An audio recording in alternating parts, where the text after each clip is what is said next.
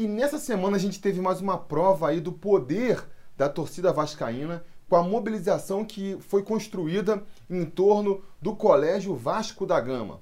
Para quem não está sabendo, no começo da semana saiu a notícia aí de que os professores do Colégio Vasco da Gama estavam em greve e que a diretoria considerava até fechar a escola, a escola que serve para educar os meninos da nossa base, né? Num projeto muito bom do Vasco aí, projeto social de preparar os meninos da base aí para a sociedade, né? Porque a gente sabe, nem todo mundo que passa pela base vai conseguir se firmar no futebol profissional. É importante dar uma estrutura para que, caso eles não consigam alcançar aí o sonho de todo moleque que está lá jogando, né? Eles tenham ali um, um arcabouço educacional, vamos dizer assim, para poder é, ter uma vida decente. É um projeto, repito, muito bonito do Vasco da Gama e que não podia acabar mesmo. E foi muito bacana então ver várias correntes políticas do Vasco diferentes se mobilizando, se juntando aí para fazer essa vaquinha e para tentar salvar o Colégio Vasco da Gama. No momento que eu estou fazendo essa gravação, eles já conseguiram juntar quase 40 mil reais aí para ajudar. Vou deixar até o link da vaquinha aqui na descrição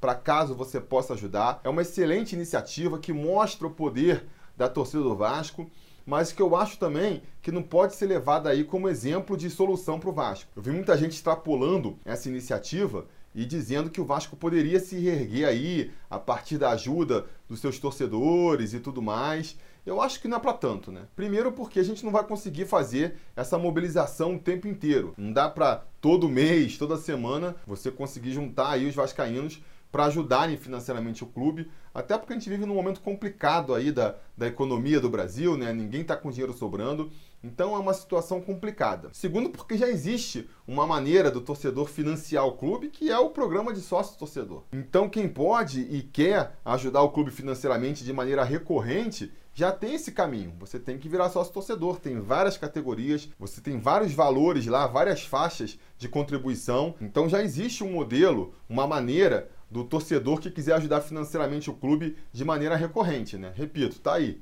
É o programa sócio torcedor. Se ele não decola, se ele não está hoje ainda nos números que representam a torcida do Vasco, a isso se deve a outros fatores. A gente pode até discutir isso no futuro. Mas principalmente, eu acho que não adianta também o torcedor achar que basta jogar dinheiro no Vasco que a coisa vai ser resolvida, que a gente pode consertar o Vasco, vamos dizer assim, passando por cima da diretoria administrativa do pessoal que comanda o clube lá hoje. Isso não dá para acontecer. É importante essa iniciativa, ela serve como uma água para apagar o incêndio momentâneo, mas a gente não vai salvar a floresta só com essa iniciativa. Não vai ter água suficiente para salvar a floresta inteira se a gente não começar a cobrar aqui uma melhor atuação, um melhor trabalho de quem está ali responsável por cuidar da floresta, por fazer com que a floresta não tenha novos focos de incêndio, só para ficar aqui na minha analogia. Então é isso, parabéns aí para quem tomou essa iniciativa, parabéns para a torcida do Vasco que abraçou essa causa, muito importante. Repito, vou deixar o link aqui na descrição do vídeo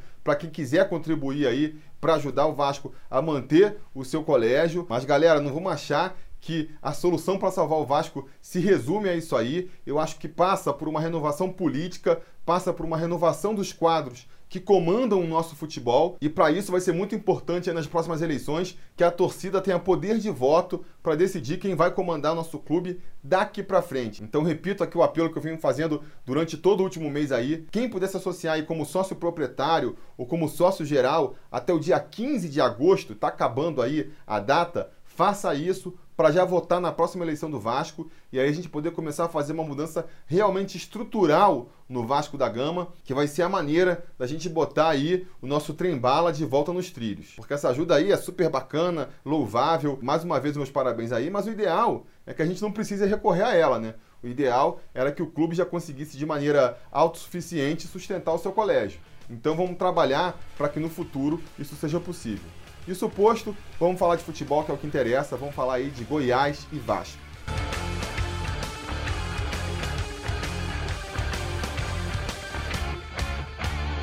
Fala, torcida vascaína, Felipe Tiru de volta na área para falar de jogo do Vascão, porque nesse domingo às 7 horas da noite o Vasco vai até o Serra Dourada enfrentar o Goiás pela 14ª rodada do Campeonato Brasileiro da Série A. Um jogo em que o Vascaíno bota muita expectativa de que o Vasco possa de novo, depois aí de mais de uma temporada, conseguir uma vitória fora de casa. Pois é, a gente não consegue vencer uma partida como visitante pelo Campeonato Brasileiro desde aquela saudosa vitória contra o Cruzeiro lá no finalzinho do campeonato de 2017, uma vitória que foi super importante para fazer com que a gente conseguisse a vaga para a Libertadores. Desde então, a gente passou o ano passado inteiro sem conseguir uma vitóriazinha fora de casa e continuamos com essa cena aí na edição de 2019. E o adversário aí dessa rodada parece um bom adversário para quebrar esse tabu, né? O Goiás ele vem aí numa sequência muito ruim de resultados. Ele perdeu três dos seus últimos cinco jogos, empatou os outros dois. Duas dessas derrotas foram aí as maiores goleadas do campeonato, 6 a 1 para o Flamengo e 6 a 1 para o Santos também. Ele vem se mostrando uma defesa muito frágil, ofensivamente não vem produzindo muito também, a ponto do treinador cair e nesse jogo contra o Vasco aí, eles estarem estreando até treinador novo. Pois é, o Ney Franco voltou aí para assumir o Goiás e vai estrear justamente nessa partida contra o Vasco. Apesar disso, né, eles estarem estreando técnico novo aí, tem sempre aquele discurso de que quando chega um treinador novo, a equipe se motiva mais e costuma melhorar seus resultados, nem que seja ali por um período curto. Apesar disso, eu também abraço aí a confiança da torcida e acredito que nessa partida a gente pode voltar assim com a vitória. Principalmente por conta das características do time do Vasco que a gente vem abordando aqui há muito tempo, né? Essa questão do Vasco ser um time reativo, que se comporta melhor em campo quando a equipe adversária é que toma a iniciativa da partida. A gente vê o Vasco sofrendo muito quando cabe a ele tomar a iniciativa do jogo, né? A gente viu isso aí especialmente no jogo contra o CSA, quando o Vasco tinha a responsabilidade de sair com a vitória e, e, fez uma partida muito ruim, mas a gente viu que em jogos onde o adversário é que tem que buscar a vitória e onde o Vasco pode ficar lá atrás se defendendo, partindo só na boa, que o Vasco se sente melhor com esse estilo de jogo, né?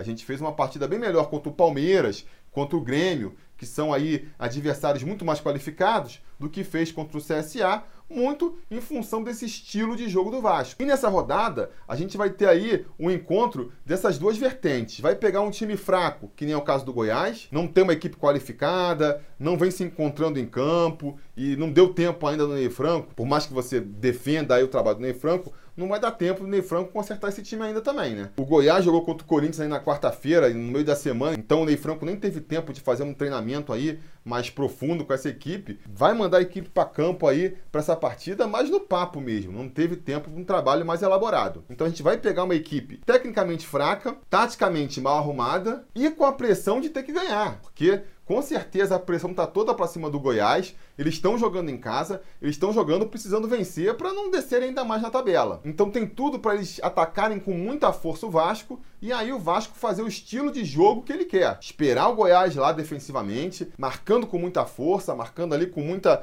entrega e quando tiver com a bola nos pés, né, tentar sair em velocidade para pegar a defesa adversária ainda desarrumada. Se além disso tudo a gente também der a sorte aí de pegar um árbitro que marque mais as faltas que acontecem durante o jogo, né? E que permita que o Vasco tenha mais jogadas de bola parada no ataque, melhor ainda, porque a gente viu essa semana aí, né, quando a gente trouxe os gols do Vasco em julho, que a gente ainda está muito dependente da bola parada. Todos os gols do Vasco no mês passado, todos os gols que valeram, pelo menos, surgiram de bolas paradas e, por mais que eu queira ver o Vasco usando outros repertórios aí para chegar ao gol adversário, não vou ficar nem um pouco chateado também se a gente vencer mais uma vez com o gol saindo de uma bola parada, né? Para chegar essa primeira vitória fora de casa depois de tanto tempo, o Luxemburgo tá fazendo mudanças no time também. O Luxemburgo parece ainda não estar satisfeito com a equipe do Vasco, né? Fez bastante mudanças no time depois que a gente perdeu para o Grêmio na volta do Campeonato Brasileiro. E agora, depois desse empate contra o CSA na última rodada aí, vai promover mais umas mudanças no time de novo. Mudanças que eu considero interessante e que eu apoio, por mais que tenha uma ressalva ou outra aí. Mas para falar disso, vamos falar então qual vai ser a escalação do Vasco para a partida contra o Goiás. Não é nem provável a escalação mais, já que o Vanderlei Luxemburgo, ele mesmo, já falou que esse é o time que vai a campo aí contra o Goiás, se a gente não for pego por nenhuma surpresa aí de última hora, não é mesmo?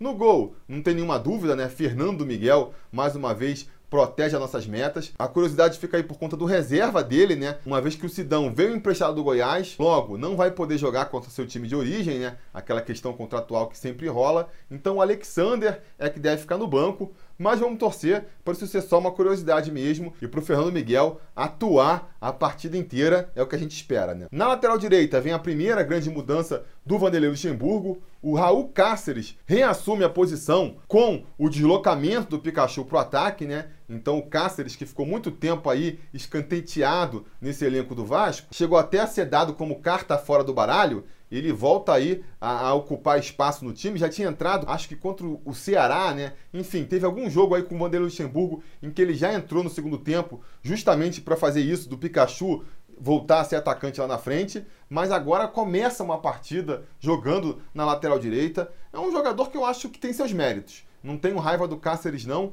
pode ser interessante. Vou ficar torcendo por uma boa partida dele aí, para a gente ter mais uma opção aí nesse elenco do Vasco, é importante. O elenco do Vasco carece de mais opções táticas, opções de jogadores. Vamos torcer para o Cáceres dar a volta por cima aí e se mostrar como mais uma opção interessante para o Vanderlei Luxemburgo ter na manga. Ao seu lado, a gente vai manter aí o Bocão, né? O Oswaldo Henrique de Boca Negra permanece como zagueiro pela direita e o Leandro Castan, nosso capitão, permanece como zagueiro pela esquerda. Outro que permanece no time também na nossa linha defensiva aí é o Henrique, na lateral esquerda. Parece que ganhou mesmo essa posição do Danilo Barcelos aí. Eu concordo com o Luxemburgo, acho que o Henrique está saindo melhor do que o Danilo e deve ficar na posição aí pelo menos até o Ramon ser liberado para jogar quando é que isso vai acontecer, não é mesmo? No meio campo, a gente volta com o Richard jogando ali como primeiro volante. Muita gente criticou a atuação do Richard no jogo contra o CSA, ele perdeu umas bolas bobas ali atrás, é verdade. Mas eu tenho gostado das atuações do Richard, apesar de tudo,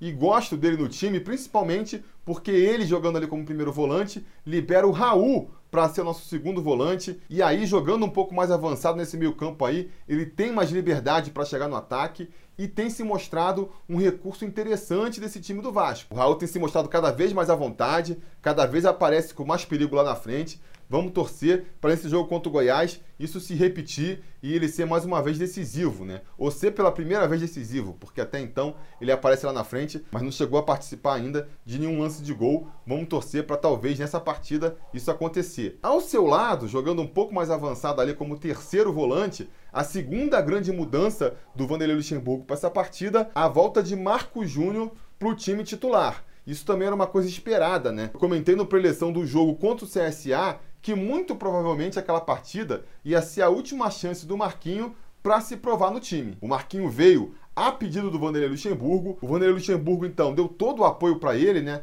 Manteve ele ali como titular por quatro partidas. Por mais que em campo ele não fizesse nada que justificasse essa titularidade, mas tudo tem limite, né? Depois de quatro jogos aí sem mostrar nada em campo, numa posição tão importante quanto aquele que ele ocupa ali, de terceiro homem de meio campo, tem uma hora que você tem que dizer chega, e essa hora chegou para o Marquinho, o Marco Júnior aí que vinha fazendo boas partidas até a parada da Copa, até perder a vaga para o Marquinho, volta a ser titular da posição, vamos torcer para que fazendo uma boa atuação aí. Na frente, vamos ter mais mudanças, que nem eu já antecipei aí, o Pikachu ele foi adiantado para virar nosso ponta direita ali, volta para ocupar uma posição que ele vinha ocupando desde o ano passado, né? Se firmou no time ano passado jogando mais como um atacante até do que como um lateral e vinha jogando assim esse ano também, até o Luxemburgo botar ele de novo na lateral direita. Eu, a princípio, prefiro o Pikachu como lateral mesmo. Eu acho que ele é um jogador que rende melhor quando ele é coadjuvante no time,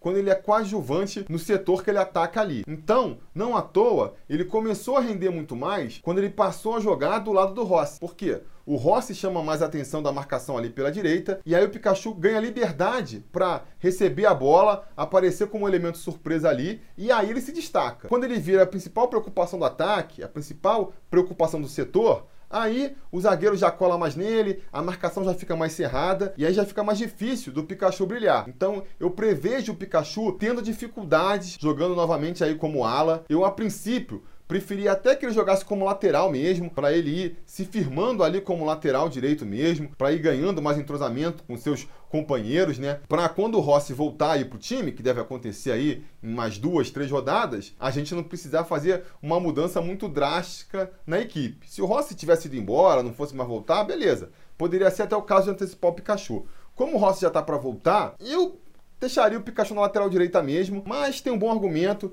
tem um bom argumento para ele ir para a ponta direita aí. A gente fala disso mais tarde. Vamos antes falar quem vai jogar pela esquerda, né? Marrone. Marrone que tem sido muito criticado pela torcida, mas vem sendo um jogador importante para o Vasco, é um jogador taticamente importante e por isso não perde a posição. Pelo menos não perdeu ainda, né? Pode ser até que no futuro, com a volta do Rossi, ele acabe perdendo, mas isso a gente fala depois. Mas o importante é que a gente vai com munição pesada no ataque, porque você pode não gostar do Pikachu, você pode não gostar do Marrone, mas você não pode contra os números. São os nossos artilheiros na temporada. O Marrone e o Pikachu, cada um com seus seis gols, são os nossos artilheiros. Artilheiros modestos, né? Muito modestos, até eu diria.